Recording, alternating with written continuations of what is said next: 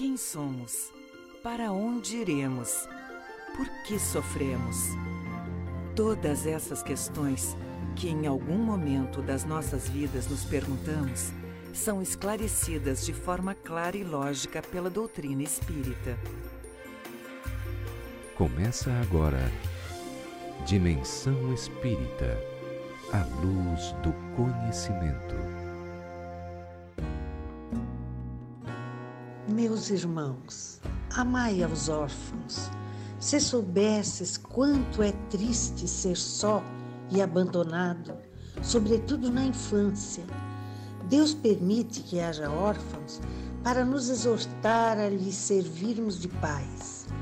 Que divina caridade ajudar uma pobre criança abandonada, impedi-la de sofrer fome e frio, dirigir sua alma a fim de que não se perca no vício. Quem tem, estende a mão à criança abandonada é agradável a Deus, porque compreende e pratica sua lei. Pensai também que frequentemente a criança que socorreis vos foi cara numa outra encarnação. E se pudesses vos lembrar, não seria mais caridade, mas um dever. Assim, pois, meus amigos, todo ser sofredor é vosso irmão e tem direito à vossa caridade. Não essa caridade que fere o coração, não essa esmola que queima a mão que a recebe, porque vossos óbulos frequentemente são bem amargos. Quantas vezes eles seriam recusados se em casa a doença e a privação não os esperassem? Dai delicadamente, acrescentai ao benefício o mais precioso de todos os benefícios, uma palavra, uma carícia, um sorriso amigo. Evitai esse ar de proteção que fere de novo o coração que sangra. E pensai que fazendo bem trabalhais para vós e para os vossos.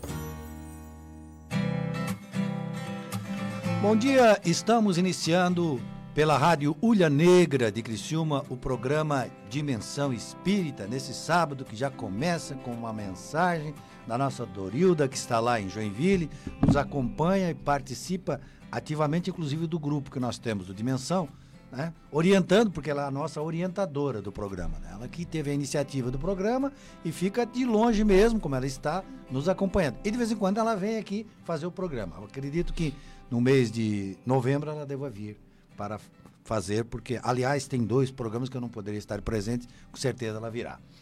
Estamos hoje no programa, já vou anunciar a convidada. Temos a Lúcia Bernardini Todo. Bom dia, Lúcia, tudo bem?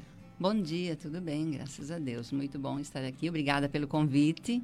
E vamos colaborar né, na seara do mestre, como eu costumo dizer, de trabalhar e também nos auxiliando nessa tarefa dessa conversa, nessa reflexão que a gente faz, o nosso Jefferson Sotero, do Seara de Jesus. Bom dia, Gilberto. Bom dia, Lúcia. Bom dia, Marlon. Bom dia a todos os ouvintes. Para mim, como eu sempre digo, uma grande alegria fazer parte desse programa e a gente junto poder contribuir um pouco mais sobre o conhecimento da doutrina espírita. Bem, eu posso esquecer de informar a minha casa. Eu sou do Consolador Prometido de Sara, né? E hoje meu companheiro também da mesma casa, o Edson, não pôde vir, mas ele está nos acompanhando em casa. E Kátia Prates também? A Kátia também não Isso. pôde vir, mas ela está nos acompanhando também. Então, daqui a gente manda um recado. Aliás, é, mandar recado, eu fiz assim com a mão, e esqueci de anunciar, né? Que além de você poder nos ouvir pela Rádio Ilha Negra, é também possível nos ver pelo Facebook.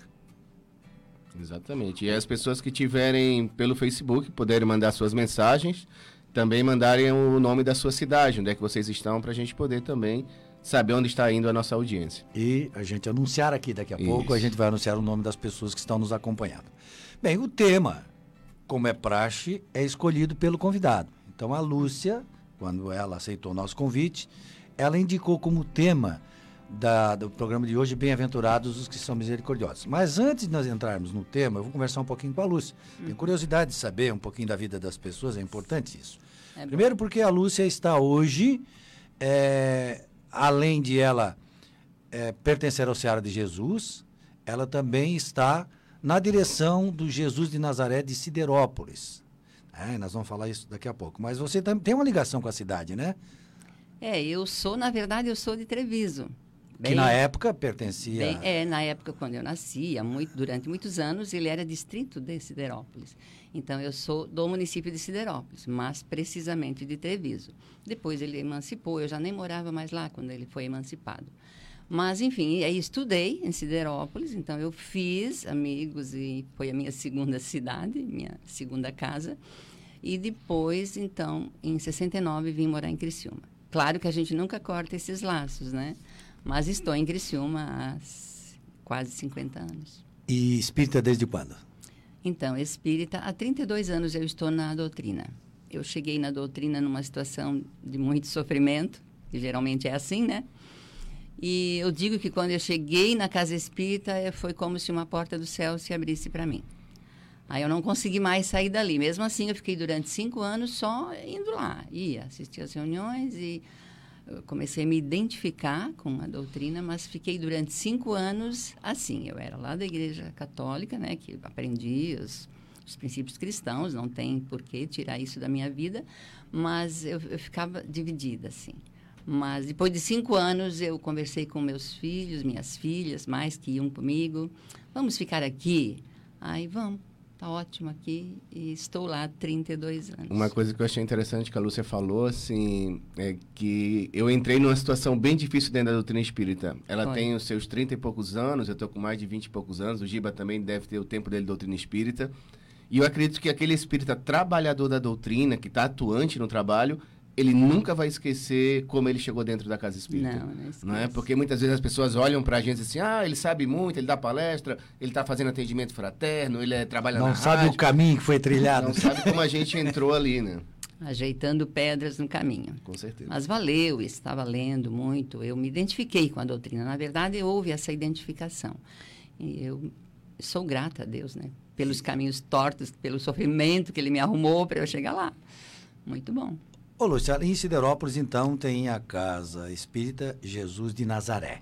Isso. Fica onde a Casa Espírita? É, agora vocês me pegaram, porque o endereço exato eu não sei, mas é no bairro Esperança, que na verdade a casa fica em frente a, A Olivo. ao Olivo. É a rodovia principal, É, Giba. Quando você rodovia. sai de Criciúma, você sobe aquela serrinha né, que vai para Siderópolis. Quando você desce, vai ter aquele, aquela rótula grande da Tubozan, né, à esquerda, em vez de ir para o centro de Siderópolis, você continua como se fosse para Treviso. Isso. Acho que um pouco mais na frente, mas menos de um quilômetro na frente, o lado esquerdo vai ter uma empresa chamada Olivo. É um pavilhão grande, tijolo à vista.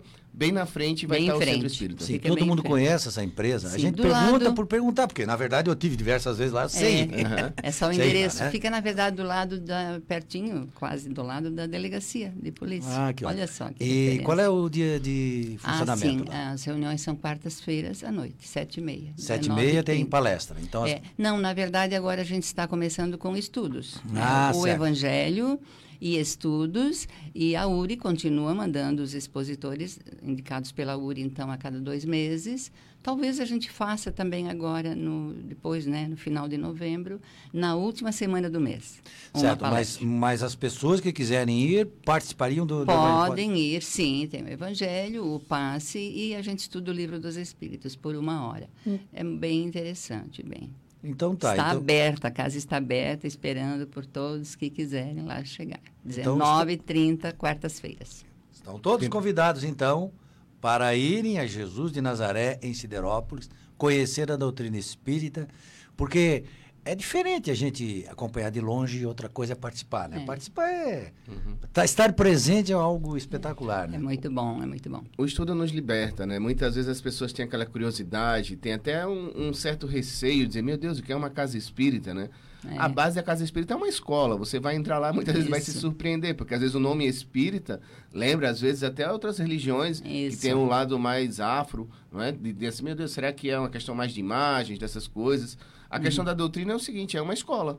não é? Respeitando todas as É. religiões, cada um tem a sua forma de trabalhar. O espiritismo é uma escola. Você entra, é uma, é uma sala de aula onde você chega, senta, estuda. né? Eu costumo dizer que é uma casa de oração, né? Isso. Porque aí todo o trabalho também é uma oração, Com né? certeza. Então a gente está, eu costumo dizer assim também, né, na nossa casa de oração. Mas é isso, é uma escola mesmo. Certo. É uma grande escola. E, co- é, e como é uma escola, então o objetivo dela é orientar. Eu sempre também Sim. Uhum. gosto de, de dizer. O que é que o Espírito faz? Ele orienta as pessoas, Orienta. esclarece as pessoas.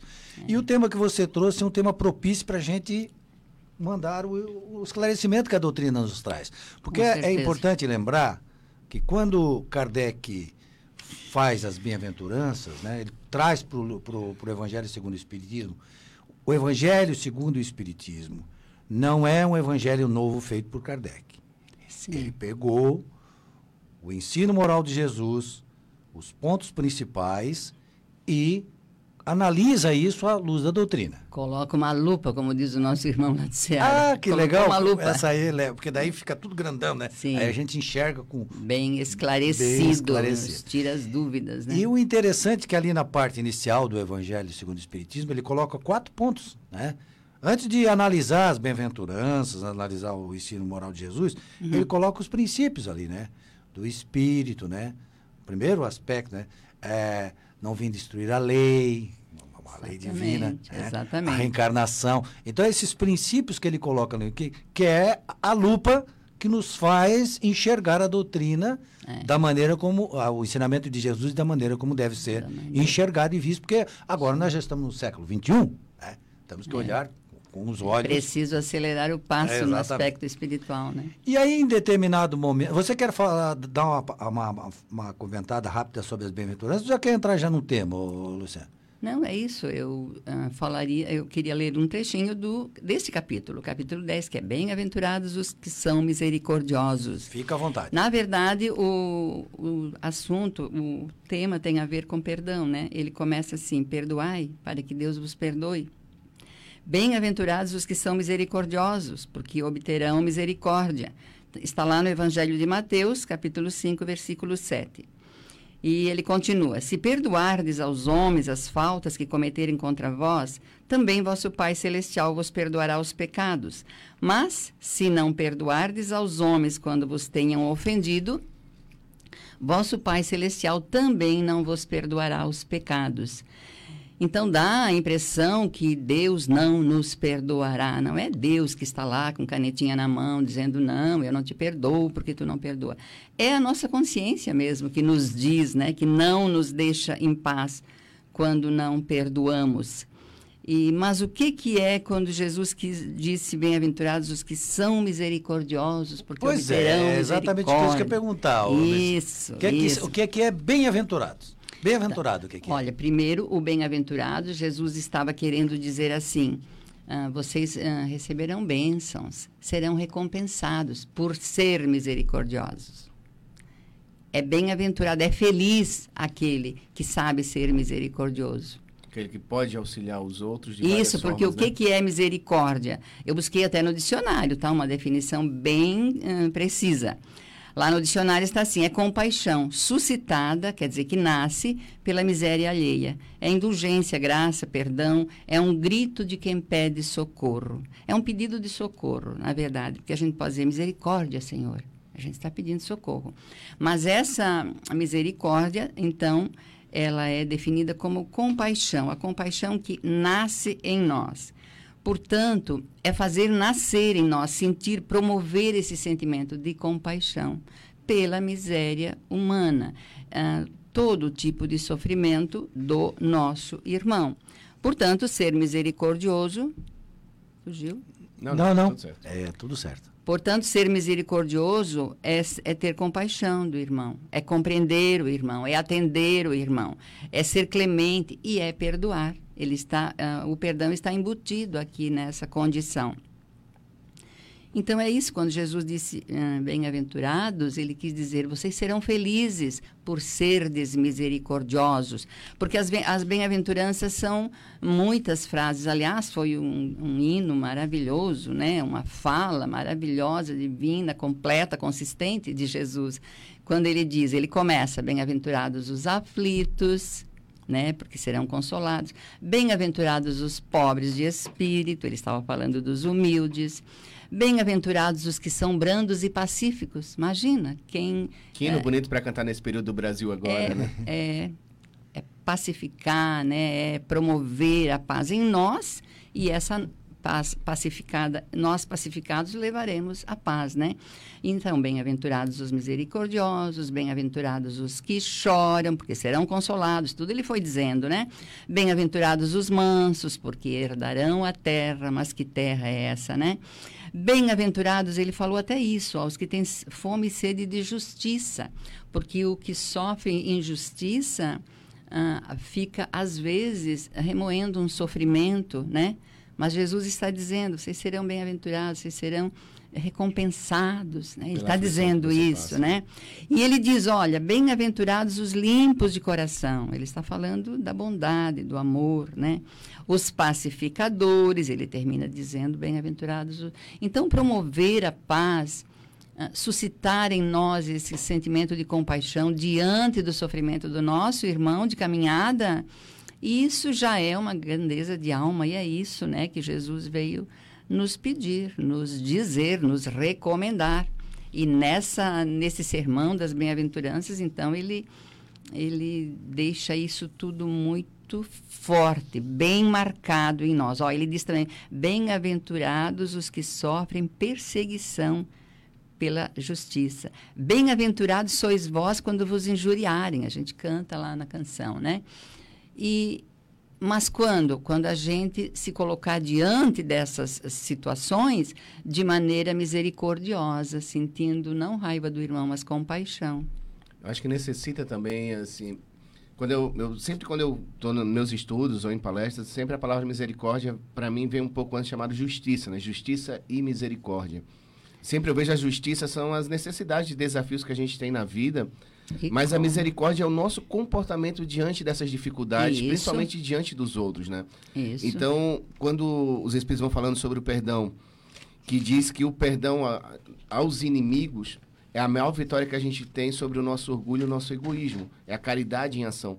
Então, realmente, para você ser misericordioso diante das dificuldades que, essa, que a vida nos apresenta, principalmente as pessoas que entram na nossa vida, há uma necessidade de uma vitória muito grande sobre nós mesmos. Sobre nós, é vencer a nós mesmos. É vencer a nós né? mesmos, porque enquanto a gente não usar a misericórdia, é o sinal claro que o nosso orgulho, o nosso egoísmo não aceita aquela situação e a gente, em vez de se afastar para se acalmar e poder ser misericordioso, a gente alimenta aquele conflito Isso. ou acaba vivendo numa depressão por não saber lidar com ele. Ficar vibrando né, nessa faixa da, da inconformação, da mágoa não nos leva a lugar nenhum. Até podemos, né? Porque como a gente é livre, até podemos.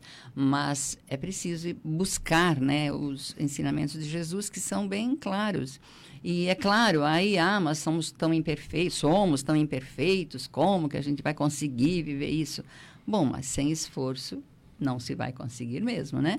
O aluno, para passar de ano, tem que estudar, se debruçar em cima do, do conteúdo, estudar, ir lá e fazer a prova e tem que tirar uma nota, né? Uma vez uma pessoa me perguntou, quando eu falava das provas, né? E, mas que nós temos que passar nas provas. Aí ela assim, qual é a média? pois é, a média, Se né? Nossa... tudo 10 seria ótimo, né? Tudo 10 seria ótimo. A gente ainda não consegue o 10, mas vamos nos aproximar, né? O mais o melhor possível de um comportamento ideal, né? Estamos longe, mas estamos no caminho. O Edson não pôde vir hoje, mas ele sempre faz hum. esta comparação. Ele diz que o ideal é que nós passemos com nota 7. Mas se a gente bobear, 6,9 já não é bom. a gente já fica tá faltando. É, já fica faltando alguma fica coisa. Faltando Interessante nessa bem-aventurança que Jesus diz assim: Bem-aventurados os que são misericordiosos, porque obterão misericórdia. Claro, exatamente. Olha o detalhe, olha o detalhe. Obterão. Quando Jesus diz assim, hum, não façais ao outro o que não queres que te façam. Ou ele diz na, no lado positivo, faça aos outros o que queres que te faça, que é a mesma coisa, né? Então é isso. Se nós formos misericordiosos com o nosso irmão, nós também seremos levados em conta nas nossas faltas pelos nossos irmãos. Olha que mecanismo maravilhoso. Como funciona né? a lei divina, Perfeito. né? Eu É ajo perfeito. dessa maneira, a resposta é tal. Se eu ajo de outra maneira, a resposta é diferente. É Aquilo outra. que eu planto, eu colho. Eu não Exatamente. posso A plantar pepino e colher maçã. É, né? É, a Bem lei isso. divina é bem Mas isso. aí tem que explicar uma, uma grande dificuldade, né? Porque a lei é assim, o bem que você faz, ele volta para você. Volta. Então, quando você é misericordioso, vai ser misericordioso com você. Só que existe uma, uma grande verdade que precisa ficar muito claro. Nós somos seres imperfeitos. Então, muitas vezes as pessoas se consideram misericordiosos, né? Tem a, a visão assim, eu sou misericordioso, eu ajudo as pessoas, Tenho piedade, não é? né? Mas muitas vezes é confrontado para ver se realmente é. Tem que provar, né? Não é? Tem que provar, Tem que porque, provar. meu Deus, eu sou tão bom com as pessoas, porque isso tanto acontece comigo, né? Na verdade, são desafios para saber se de fato nós somos. É tipo, você prometeu fazer um regime no final de semana, não é? Não conseguiu. Vai vir a segunda-feira dizer, vou começar. Mas vai chegar o próximo final de semana. Vai ter um né? Então você tem um período de entender que você realmente precisa se ajustar, mas lá no próximo final de semana começa de novo um desafio.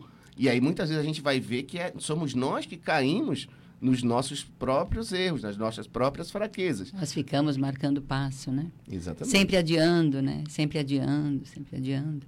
Aliás, eu falo muito daquela mensagem do a urgência de viver. Acho que eu até falei aqui da outra vez, né? Pode repetir. Pois é, esperamos demais para fazer o que precisa ser feito num mundo que só nos dá um dia de cada vez, sem nenhuma garantia do amanhã.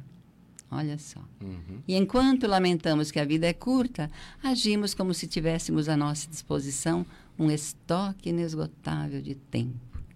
É mais ou menos assim que a gente vive, né? Deixa para amanhã, depois, amanhã, semana que vem. E, na verdade, é o hoje, é no hoje, né? Que se vive, que se- a- a- as nossas ações no bem são praticadas hoje, para dar resultado amanhã, para compensar o que já deixamos para trás, mas é no hoje que se vive. E muitas vezes a gente vai sentir essas provações, às vezes são nos velórios, Nessas né? horas, né? Nas horas que a gente olha assim, meu Deus, por que eu tive esse tipo de vida, né? Muitas vezes quando você é abatido por uma doença física que te leva para a cama para fazer uma grande reflexão e vai dizer assim, meu Deus, como é que eu estava levando a minha vida? Numa separação, porque na hora da separação há uma dor, mas a pessoa vai parar para refletir com o tempo, assim, meu Deus, como é que eu estava levando a minha vida? Isso. E aí, quando a gente vai olhando para dentro da gente, a gente vai meio se afastando do orgulho e do egoísmo e vai dizer assim: eu também tive comprometimento com isso. Né? Porque quando a gente está sofrendo, a gente cega muitas vezes e só vê os erros dos outros. É mais fácil, né? É mais fácil quando a gente vai parando assim, vai refletindo, opa, não tem mais essa pessoa perto de mim. Ah, eu tô doente agora, porque às vezes na doença, né, muitas pessoas se transformam. E muita Com gente não certeza, entende, é né? a- Não entende a beleza da doença. É a oportunidade. É uma né? oportunidade de Doença é uma oportunidade. É um momento que nós mais nos aproximamos de Deus. Com certeza. Porque quando a gente está na alegria, na felicidade, a gente nem se lembra de Deus. É, Eu tive Aí um professor, olha, É. ele se dizia ateu, mas ele disse uma frase muito interessante. Ele assim, a doença é o professor, é para ser estudada e não tirada da tua vida. Aproveita É. e estuda com esse professor. Olha. que vocês vejam só, Lúcia. Nós já terminamos o primeiro bloco. Como a conversa aqui ficou boa, o assunto, né? Que nós abordamos. E então a gente volta daqui a pouquinho com a análise do tema que nos foi trazido pela Lúcia hoje, que é Bem-aventurados os que são misericordiosos. Dica de leitura. Dica de leitura. Dica de leitura. Dica de leitura. À luz do conhecimento. Olá, bom dia! A nossa dica de leitura de hoje é o livro Temas da Vida e da Morte, do médium Divaldo Pereira Franco, pelo espírito Manuel Filomeno de Miranda. O Espiritismo oferece amplos recursos para aqueles que buscam sua transformação moral e sua libertação rumo à felicidade. Em Temas da Vida e da Morte, obra do espírito Manuel Filomeno de Miranda, com psicografia de Divaldo Pereira Franco, conhecemos várias respostas da doutrina espírita sobre temas relevantes como destino, suicídio, reencarnação, responsabilidade, entre outros. São dúvidas e questões cotidianas avaliadas à luz da palavra do Cristo e elucidadas com todo amor e sabedoria pelos ensinamentos espíritas. Temas da vida e da morte, do médium Divaldo Pereira Franco, pelo espírito Manuel Filomeno de Miranda, é a nossa dica de leitura. Você ouviu Dica de leitura. O Espiritismo é uma religião, uma filosofia e uma ciência que trata da natureza, origem e destino dos espíritos, bem como de suas relações com o mundo corporal. Esse conjunto de princípios e leis, revelados pelos espíritos superiores, estão contidas nas obras de Allan Kardec, que constituem a codificação espírita, que são o Livro dos Espíritos, o Livro dos Médios, o Evangelho segundo o Espiritismo, o Céu e o Inferno e a Gênese. O Espiritismo realiza o que Jesus disse do Consolador prometido: conhecimento das coisas, fazendo com que o homem saiba de onde vem, para onde vai e por que está na terra. Atrai para os verdadeiros princípios da lei de Deus e consola pela fé raciocinada e pela esperança. Por isso, leia, releia, estude e conheça as obras da codificação espírita. Dimensão espírita. A luz, A luz do conhecimento. Voltamos com a análise de hoje do programa Dimensão Espírita. Bem-aventurados os que são misericordiosos, analisando esta bem-aventurança proferida por Jesus no Sermão do Monte. E a, com a Lúcia Bernardino Todo, do Seara de Jesus e de Jesus de Nazaré de Siderópolis. Que legal a pessoa ter, assim, dois centros espíritas para trabalhar, né? Ter, ter isso é compromisso. E ali com, com Jesus, é, né? com Jesus. Dois com Jesus é, ali no nome. Seara de Jesus e Jesus É, de o Nazaré. nome é forte. É. E estamos analisando esse tema e agora então vamos retomar a análise falando sobre a reconciliação com os adversários, Lúcia. Isso, porque o- os que são misericordiosos, na verdade, sabem perdoar. Então, o Evangelho continua falando de perdão. No, no item 5, o subtítulo é reconciliar, reconciliação com os adversários. E é de novo Mateus, no capítulo 5, versículo 25 a 20 e 26, ele diz assim: Reconciliai-vos o mais depressa possível com o vosso adversário, enquanto estáis com ele a caminho, para que ele não vos entregue ao juiz, o juiz não vos entregue ao ministro da justiça, e não sejais metido em prisão. Digo-vos em verdade que daí não saireis enquanto não houverdes pago o último ceitil. Quer dizer, o que, é esse ceitil? São os nossos débitos morais e espirituais, né?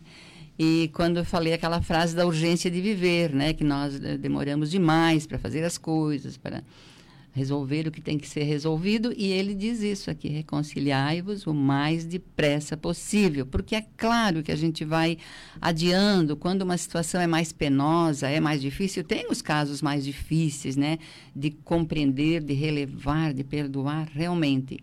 E aí a gente vai adiando.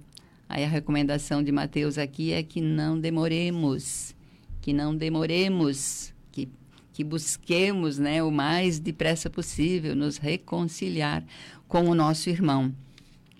E nós lemos uma página aqui do livro O Consolador. Emmanuel diz uma coisa muito interessante, porque o Evangelho diz também aqui, ó, se contra vós pecou o vosso irmão, e de fazer-lhe sentir a falta em particular, a sós com ele. Se vos atender, tereis ganho vosso irmão. Quer dizer, e se ele não atender? Nós fizemos a nossa parte. E aí, lendo aqui o livro Consolador, a aqui, gente... Lúcia, o- é só para as pessoas, por exemplo, que não conhecem a doutrina, o Consolador é um livro de perguntas e respostas de Emmanuel. Emmanuel era Ah, É. o, o, o- mentor o do Chico. é. Aquele mentor, quem viu o filme lá, né? Aquele mentor que acompanhava o Chico é o Emmanuel. Um- Uma vez ele se dispôs, o pessoal perguntou, podemos fazer um, um- uma Algumas série- perguntas? algumas perguntas? Aí ele disse, não tem problema. Fizeram, um- algumas não, fizeram um monte de perguntas. Um monte e esse perguntas. livro é muito bom, o Consolador. Tem Isso. quantas perguntas ó, e respostas aí? ó? Até nem sei. É, eu mas deve eu ter um- li ali as... Deve ter um monte ali. Muitas, muitas. É, Qual é a última ali? A última, 410. 410, quase um livro. 411. Dos, 411, né? Quase um livro dos espíritos É, inteiro. aí. 411 questões. Primeira edição, né? É, qual é a, a, a pergunta que você quer destacar ali? Resposta? Então, porque como eu estava lendo ali no Evangelho sobre o perdoar e o dever de perdoar e o dever de, de ir me reconciliar com meu irmão, né? Se o meu irmão não toma iniciativa, eu devo tomar. Aquele que tem mais misericórdia dentro de si, né? Vai tomar uma iniciativa. E aí busquei aqui no livro Consolador, né, que é também a mensagem de Emmanuel, e encontrei essa questão: quais as características de uma boa ação? O título é Dever. E Emmanuel diz assim: a boa ação é sempre aquela que visa ao bem de outrem e de quantos lhe cercam o esforço da vida. E ele continua: a melhor ação, olha o que ele diz, a melhor ação pode às vezes padecer a incompreensão alheia, no instante em que é exteriorizada, mas será sempre vitoriosa a qualquer tempo pelo benefício prestado ao indivíduo e à coletividade. Porque pode acontecer de nós buscarmos o nosso irmão para dizer: Olha, eu estou magoada contigo, você me ofendeu, você. E a gente mostra que está magoada e coloca, né? Aí, se o nosso irmão não nos entender, o Evangelho diz que se ele nos atender, teremos ganho o nosso irmão. Mas e se ele não nos atender e não concordar com a nossa atitude? Emmanuel diz aqui que tudo bem, que o tempo, a qualquer tempo, a verdade vai se fazer, vai se vai aparecer. Achei interessante isso. Ele disse isso. E essa atitude de buscar o irmão para nos reconciliar, ele diz, é, um, deve ser a que vos é ensinada pela lei divina, que nós uh, entendemos isso, né? À medida que formos compreendendo o Evangelho, vamos entendendo isso que nós estamos aqui realmente para acertar os nossos débitos, por isso que ele fala, né, pagar até o último ceitil, quer dizer, é ir nos ressarcindo dos nossos débitos com os nossos irmãos de caminhada. E aí entra a família, né, a família, o lar mesmo, e depois toda a família consanguínea, e depois toda uma comunidade, nos lugares onde atuamos, no trabalho, enfim. Muitas vezes as pessoas chegam para a gente assim, Jefferson, mas a minha vida não está dando certo, algo está tá travado, algo está... Trava. Aí às vezes eu pergunto assim, dá uma refletida aí. Tu não tem ninguém assim que tu tá meio preso a essa pessoa em sentimentos? Alguém que entrou na tua vida e, e te machucou um pouco, ou que te decepcionou e que tu não consegue esquecer? A pessoa, pá, não, pensa direitinho. pensa direitinho. Pensa direitinho. E aí, a gente, nesse momento do perdão, tem uma palavra muito chave que se chama paciência, né? E aí, no Evangelho, tem um capítulo da paciência que ele começa assim, porque a doutrina, ela não obriga a gente a aceitar. A verdade que está lá Sim, claro. A gente, ela só diz o seguinte, se tu fizeres assim, vai acontecer tal coisa. Né? Isso. Aí diz o seguinte. Ela né? só esclarece. Que a paciência que a gente tanto quer é uma caridade. Você ter a paciência é ser caridoso, é ser misericordioso, né? Isso. Não é a caridade. Aí diz o seguinte: que a caridade da esmolas é a mais fácil de é todas. É a mais fácil. Né? Hum. Existe uma mais penosa. Isso quer dizer, vai te causar cansaço, dor. Consequentemente, muito mais meritória de fazer essa caridade. Que é perdoar aqueles que Deus colocou no teu caminho. No teu caminho para te servir. Essa é uma grande diferença pedra. da doutrina espírita quando vai para o perdão, porque sempre a gente acha que foi o capeta que colocou aquela pessoa na nossa vida, né? Meu Deus, o que é que eu fiz para essa pessoa entrar na minha vida? Quando você vai estudando a doutrina, ela te coloca na parede e vai dizer assim, meu filho, olha só, essa pessoa foi Deus. Mais uma vez, lembrando o que a Lúcia disse: Deus não é aquele senhor que fica com uma varinha para um lado para outro. É. Deus é uma lei justa e divina. É a lei. É uma lei. Perfeita. Então ela chega assim para ti: ó, essa pessoa que está te machucando, tu precisa dela para aprender alguma coisa. Sim. Agora, Exatamente. muitas vezes o aprendizado é amargo. Mas se você superar isso, você vai ver que valeu muito essa pessoa entrar na sua vida.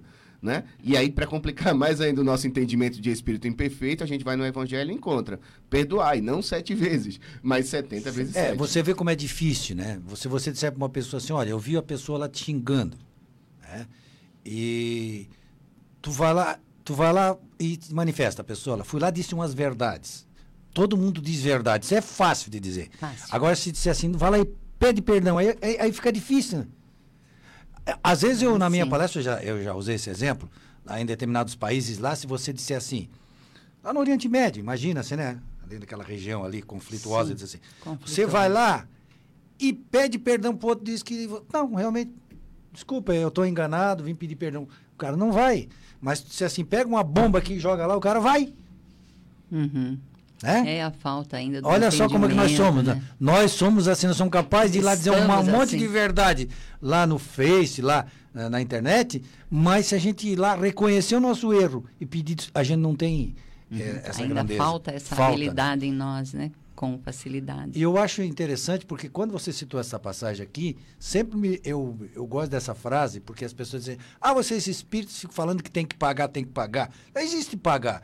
Engraçado que Jesus diz, né? Digo-vos em verdade é. que daí não sairá enquanto não houverdes pago. É ele que usa essa expressão. É a expressão pagar. de Jesus. É a expressão dele. Né? É. Ou seja, quitar os, os nossos, nossos débitos. Uhum. Né? A lei divina é isso. É a gente comete os erros e depois quita. Sim. E vai aprendendo com ela, né? E, e uma, uma maneira de nós quitarmos, como Jesus diz aqui, é a gente se reconciliar. Vai se reconciliando, vai se ajustando e vai seguindo em frente, né, Luciana? Seguindo em frente. E olha que interessante. A, a continuação aqui, os Espíritos nos dizem: na prática do perdão, como em geral na do bem, não há somente um efeito moral, há também um efeito material. Eu costumo dar um, um outro exemplo para as pessoas, eu já falei isso o princípio do vazio. Alguém conhece o princípio do vazio? Assim, ó, eu, se eu tenho este copo aqui, quero colocar outro no lugar, quer dizer, eu tenho que tirar ele, né? Para colocar um outro aqui. Esse é o princípio do vazio no aspecto material. E no aspecto moral, espiritual.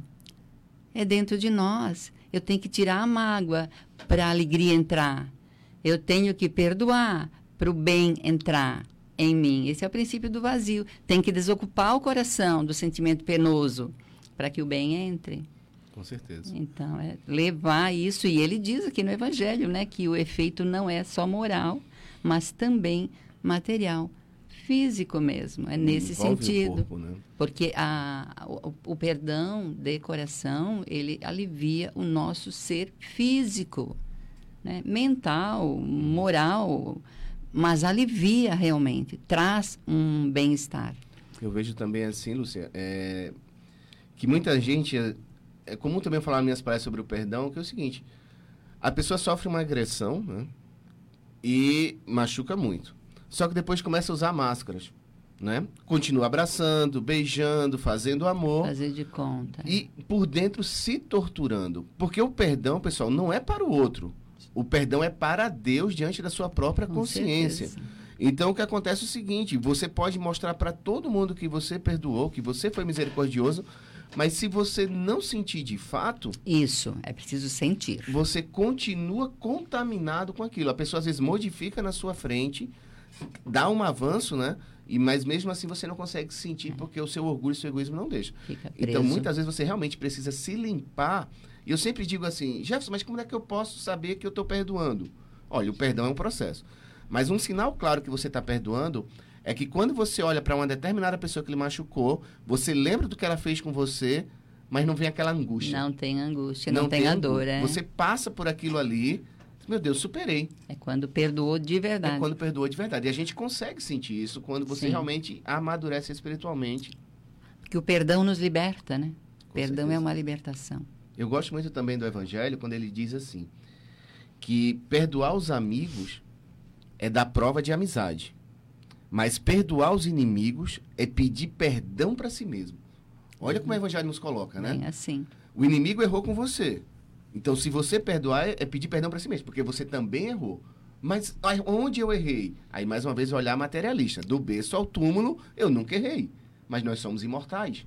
Então, nada acontece ao acaso na nossa vida, como eu li na mensagem aqui no, no off, né? No intervalo, uhum. nem por descuido. Nem por descuido, as coisas as coisas acontecem. uma brincadeira que se faz, né?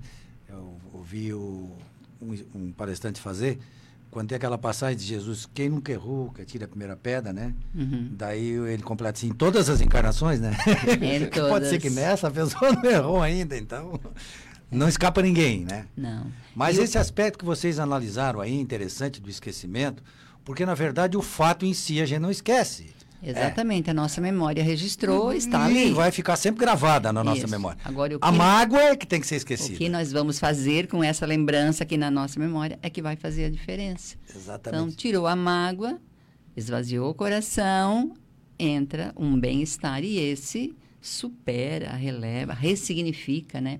A nossa vida em todos os sentidos. Exato. Por isso aquela afirmação, perdoar quantas vezes, Lúcia? É, sempre. Até sete vezes? Não, até 70 vezes sete vezes. Quer dizer, perdoar sempre, né? Porque senão a mágoa não desaparece. A E mesma porque- falta, né? Porque às vezes as pessoas pensam assim, cada vez que me ofende eu vou perdoando. Não, mas é a mesma falta. Toda vida que eu me lembrar dela, Isso. eu vou perdoando. Vai lembrando e perdoando. Porque senão, qual é o sentido de nós fazermos a oração do Pai Nosso? A gente diz isso no Pai Nosso, né? Perdoa as nossas dívidas, Senhor, assim como nós perdoamos. Então, já pensou se Deus nos perdoa, mas fica com mágoa de nós? Né? A É gente não complicado. diz no Pai Nosso, E que direito que nós temos de, de É. pedir se nós não perdoamos? se nós não perdoamos. A gente quer pra gente, mas na hora que a gente tem que retribuir, a gente não É retribui. até uma questão de, de coerência, de bom senso, né? É preciso compreender isso.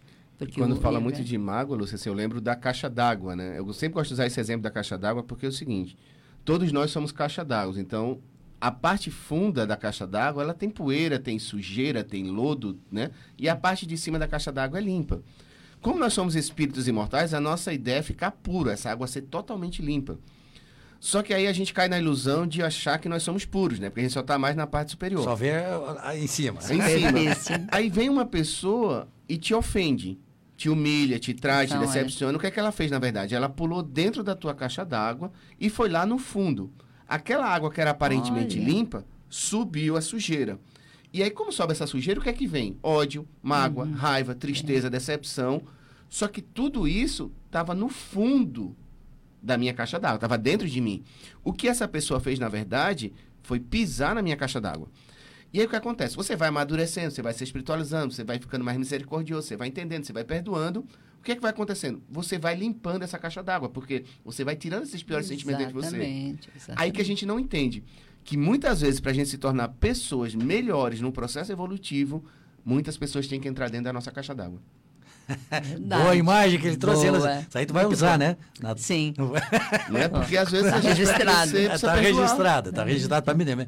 É. Quando tu não tiver presente lá na, na palestra, eu vou usar essa tua, essa Usa tua- aí que é esse teu exemplo aí. interessante. É, e olha é só, real, é chegamos real. no final do segundo bloco, Lúcio. Incrível, né? Tá bom. Então voltamos já já com a análise de hoje. Bem-aventurados os misericordiosos. Agenda Espírita. Agenda Espírita. Neste sábado, nós temos o Centro Espírita Seara de Jesus na cidade de Criciúma, com sua palestra pública iniciando às 20 horas. Amanhã, domingo, temos o funcionamento do Centro Espírita Allan Kardec, também em Criciúma, com início às 20 horas. Na cidade de Balneário Rincão, temos o Centro Espírita Sandálias do Pescador, com a palestra pública iniciando às 20 horas. Segunda-feira, nós temos o Centro Espírita Círculo da Luz, também em Criciúma, com palestra pública às 20 horas. Na cidade de Sara, funciona a Associação Espírita Consolador Prometido, também com início às 20 horas. Já na terça-feira, na cidade de Criciúma, o Centro Espírita Allan Kardec, com palestra pública às 16 horas. Também na cidade de Criciúma, o Centro Espírita Seara de Jesus, com palestra pública iniciando às 19h30. Já na cidade de Uruçanga, nós temos o Centro Espírita Emmanuel, com palestra pública às 20 horas. Quarta-feira funciona o Centro Espírita Raio de Luz, na cidade de Morro da Fumaça, com palestra pública às 19h30. Na cidade de Siderópolis, também na quarta-feira, funciona o Centro Espírita Jesus de Nazaré, com palestra pública às 19h30. Quinta-feira, na cidade de Criciúma, o Centro Espírita Seara de Jesus, com palestra pública às 14 horas. O Centro Espírita Círculo da Luz, também em Criciúma, inicia as suas palestras às 20 horas. E o Centro Espírita Chico Xavier, também na cidade de Criciúma, inicia sua palestra pública às 20 horas. E sexta-feira funciona o Centro Espírita Allan Kardec de Criciúma, com palestra pública às 20 horas. Agenda Espírita. Agenda Espírita.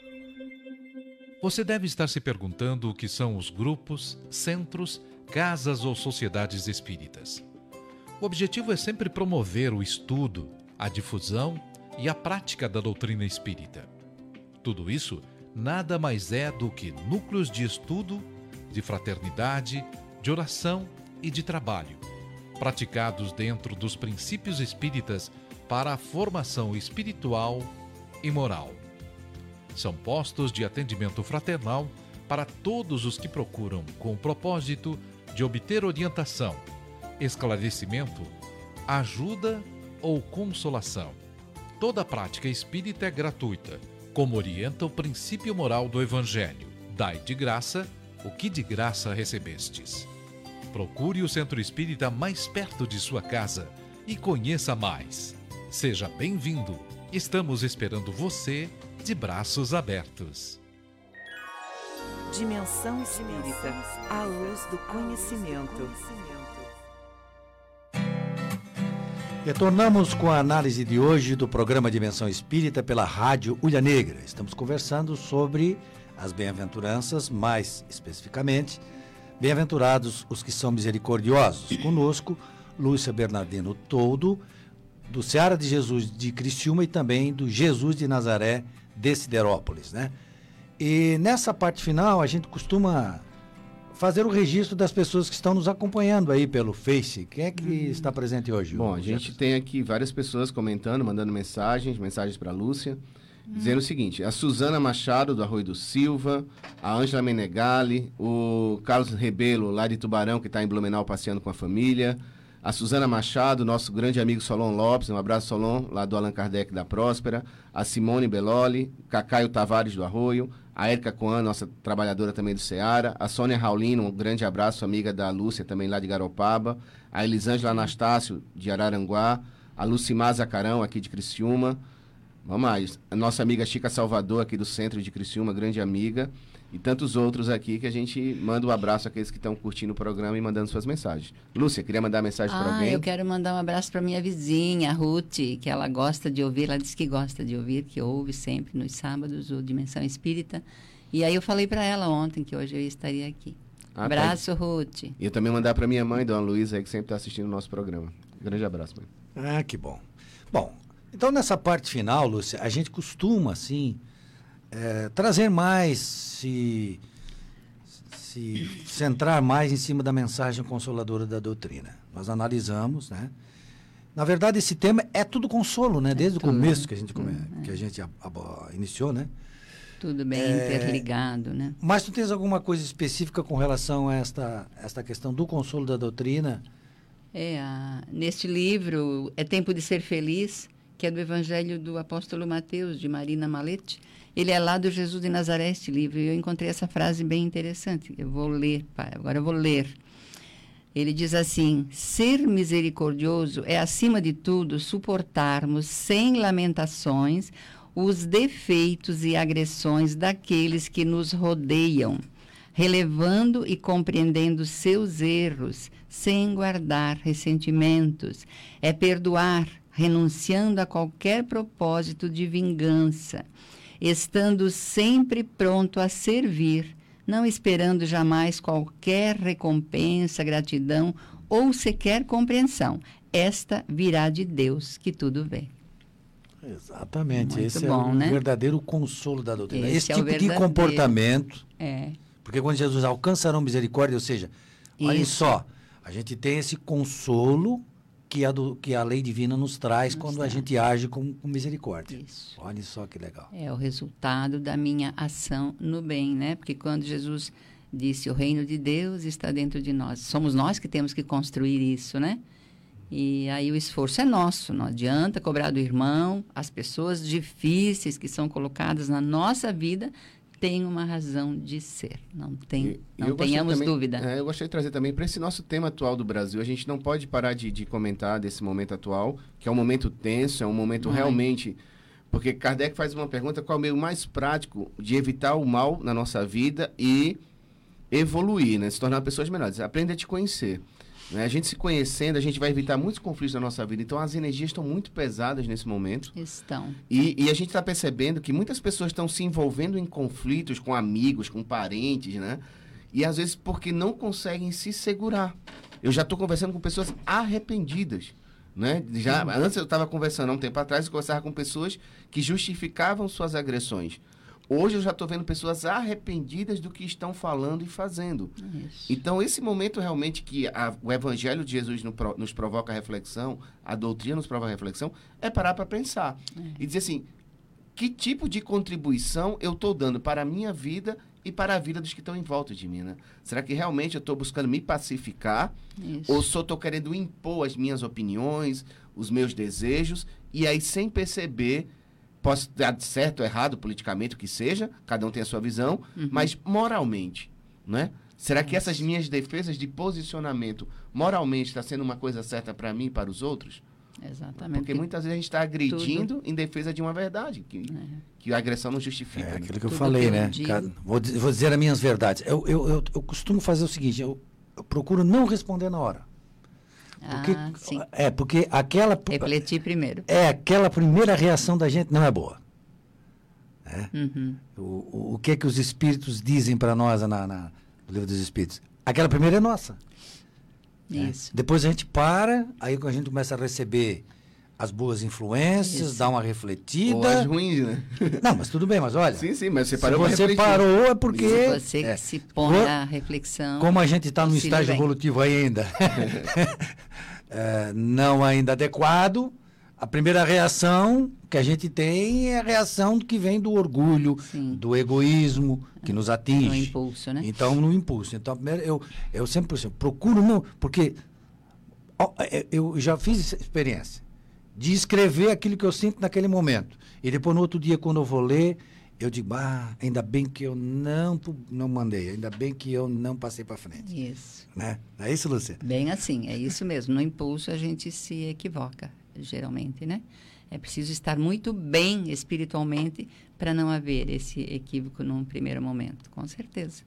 Eu gosto muito também de relembrar assim para as pessoas que nesse momento agora, veja o que você está publicando. Aí eu vou fazer um pouco da minha propaganda, né? No meu Facebook eu sempre boto mensagens e a gente não sabia o que a, a Lúcia ia falar hoje.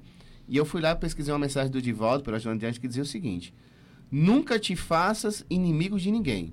Por exemplo, Jesus nunca foi inimigo de ninguém, teve vários inimigos, Sim. mas ele nunca foi. Ele não. Quem perdoa ofensas adquire paz e propicia a paz. Quer dizer, você quer ter paz na sua vida? Aprenda a perdoar. Aprenda a perdoar. Quem esquece o mal de que foi vítima, conquista o bem que necessita. Então, se você quer conquistar o bem para você, pare e analise e veja quem te machucou e comece a se libertar. Se não conseguires superar os conflitos, eu acho uma das coisas mais lindas do mundo. Se você não consegue superar os conflitos, ora pelos teus inimigos e pensa neles em, com paz no coração. Isso quer dizer o seguinte: quando você está amadurecendo, você tem a consciência que o outro está te desejando mal.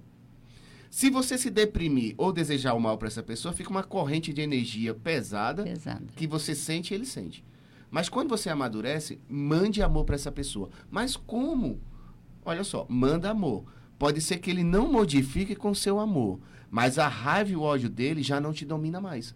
Não te Então, alcança. Não né? te alcança. Então, se a gente quer realmente se livrar desses combates energéticos, de pensamentos, de palavras, se proteja. E a única proteção que existe é o amor verdadeiro. Não é esse amor material, ah, eu te amo. Não. É um amor de dizer assim, eu entendo o grau evolutivo daquela pessoa. Isso. E aí eu vou me protegendo dos ataques. Né? Amor universal. Ô, Lúcia, nós temos aí mais alguns minutos, é, sete minutos, e tu tinha até selecionado uma, Tem uma mensagem ali, só mais uma frase do Evangelho que pra, é para fechar aqui. Olha o que ele diz. Quando Jesus recomenda que nos reconciliemos o mais cedo possível com o nosso adversário, não é somente objetivando apaziguar as discórdias no curso da nossa atual existência, é principalmente para que elas não se perpetuem nas existências futuras. Olha o recado para os espíritos imortais que somos. Eu brinco muito com minhas amigas, assim, que estão com problema no casamento, irritada com o marido. Aí ela fala assim pra mim, e eu vou voltar com ele de novo? Vai, vai. Tem certeza? Tem. Talvez não volte como marido, mas vai voltar como vizinho, como amigo, como um filho. Mas Isso. esses desajustes têm que ser resolvidos. E o Evangelho até tem uma frase aqui que você leu uma parte, ô, Hum. ô, Lúcia. Hum. Ah, morto animal, morto veneno. Ah, que é sim. aquela frase famosa que, ah, morreu, acabou. É. Não acaba. Não. Porque Jesus Jesus está fazendo esse tipo de alerta para o espírito imortal. Espírito então é imortal para que sempre. somos, é. Se nós não, nos- não nos ajustarmos hoje, nós seremos convocados a nos ajustarmos um dia, porque não vai ficar isso. A, a lei divina é a lei de harmonia, a lei de justiça, amor e caridade. Então nós vamos ter que se ajustar de alguma forma. A Isso. pressa de quem é? Nossa. É nossa, de Por cada quê? um Quem é o prejudicado nós, nessa história é. toda? Cada um de nós. É. é. Pessoal, e o exemplo mais claro disso, antes da Lúcia entrar na mensagem dela final, é que muitas vezes as pessoas não entendem porque tem tantas agressões nas famílias, né? Tanto irmãos que se brigam, pais, irmãos, Sim. filhos. Como somos seres imortais, nós precisamos resolver isso numa vida futura, já que a gente não resolve agora. É, foi o que Jesus falou ali. E né? às vezes você é preso pelos laços de sangue. Assim, respeite seu pai e seu irmão, porque é seu pai e seu irmão. Mas às vezes você não sente. Mas o laço de sangue prende. Sim, é importante. Ela é né? importante. Exatamente. Ele tem a sua É a importância. grande chance, né? A grande oportunidade. Com certeza. Pode ir, Lúcia, lá na mensagem que tu gostaria de ler. Então, essa mensagem nos dá uma, uma condição, uma, uma força para que vivamos bem, para que pratiquemos o bem, que esse bem vai fazer bem primeiro para nós, mas que façamos né, para o outro. E isso é ser misericordioso. Ah, nós não sabemos o autor dessa mensagem, mas é, o título é Tenha Tempo para. E aí ele diz: Para rir é a música da alma. Tenha tempo para ler é a base da sabedoria. Tenha tempo para orar, é o segredo da vida. Tenha tempo para pensar, é a fonte do poder. Tenha tempo para sonhar, é o meio de ligar uma estrela ao carro em que viajamos na Terra. Tenha tempo para ser amigo, é o caminho da felicidade. Tenha tempo para divertir-se, é o segredo da juventude. Tenha tempo para trabalhar, é o preço do êxito. Tenha tempo para amar, é o privilégio dos deuses. Tenha tempo para ser útil aos outros. Essa vida é demais curta para sermos egoístas. E ele diz: E não deixe que a tristeza do ontem, nem a preocupação com o amanhã perturbem o seu hoje. Que mensagem bonita, né? Hoje estejam dispostos a fazer o bem, a exercitar a misericórdia. E aí tudo fica melhor na nossa vida. Com certeza. Eu vejo aqui também a importância de você ter essa reflexão da vida, né? Isso. De sempre as pessoas me perguntam assim, Jefferson, ter câncer aos 5 ou aos 50? Qual é a diferença, né? É, câncer aos 5 é prova para os pais. Os pais vão parar, vão refletir a sua vida. Vou É. cuidar do meu filho, né? Vou cuidar do meu filho. E câncer aos 50, a pessoa vai ter a sensação que vai morrer, porque ela vai morrer desde que nasceu, né? Sim, Mas ela tem aquela sensação que com diagnóstico ela vai parar. Mas o câncer vai fazer com que ela dizer, meu Deus, que, que tipo de vida eu estava levando, né? Quais eram os meus princípios, os meus desejos, meus objetivos? Será que estava valendo a pena brigar com aquela pessoa por causa disso? Então, quando você está muito próximo da morte, você faz uma reflexão. Pode ser que você não esteja com câncer no corpo físico, mas talvez você esteja com um problema muito sério que seja um câncer para você. Não, não. Então esse câncer está te pedindo essa reflexão. Né? Que tipo de vida eu estou levando? Que tipo de olhar eu estou tendo para os seres humanos? Que tipo de olhar estou tendo para mim? É isso que a, a doutrina espírita faz. Faz com que a gente passe a refletir a nossa vida e aí escolher os melhores caminhos para ela. Exatamente. Ainda temos, Lúcia, mais alguns minutinhos para você fazer as suas considerações não lidas, né? Sim. Faladas. Então, eu quero, eu gosto de dizer, né, que a minha estada na doutrina, ah, depois de 20 anos eu já dizia isso, então agora um pouco mais, né? Não, a gente não sabe nada, mas enfim, eu, eu costumo dizer que a minha estada na doutrina eu fiz uma faculdade, porque é muito conhecimento que a doutrina nos oferece.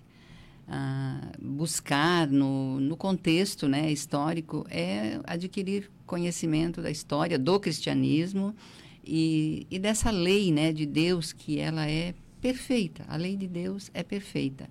Então, eu costumo dizer que eu fiz uma faculdade no Espiritismo agora, com 30 anos, né, um pouco mais. A gente está sempre sem saber, né, quase nada. Vamos caminhando e buscando, mas tudo o que eu aprendi na doutrina são, nossa, os suportes mesmo para a minha vida. Sou muito grata a Deus pelo sofrimento que Ele colocou na minha vida naquela ocasião que me levou para a doutrina. Muita gratidão. Porque a doutrina é, acima de tudo, libertadora, né, Lúcia? Libertadora. Ela nos liberta. Porque ela esclarece aliás, as teve, nossas dúvidas. Aliás, teve um escritor que eu agora não sei dizer quem é, mas ele disse, né, que a doutrina esclarece consolando e consola esclarecendo. consola esclarecendo, bem colocado.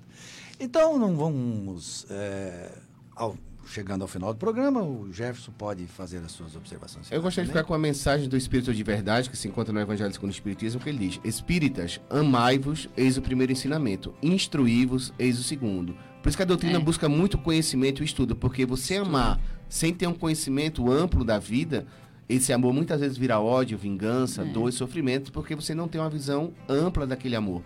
Então, que a gente busca estudar para compreender a vida da melhor forma. E não nos esqueçamos, né? Perdão é não devolver o mal com o mal. Retribuir o mal com o bem. Com o bem. E não se alegrar pela dor do outro. Até o próximo sábado.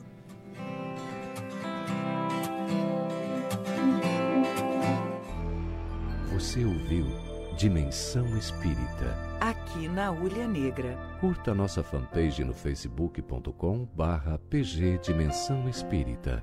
Todos os sábados, você acompanha o programa Dimensão Espírita, à luz do conhecimento da doutrina espírita.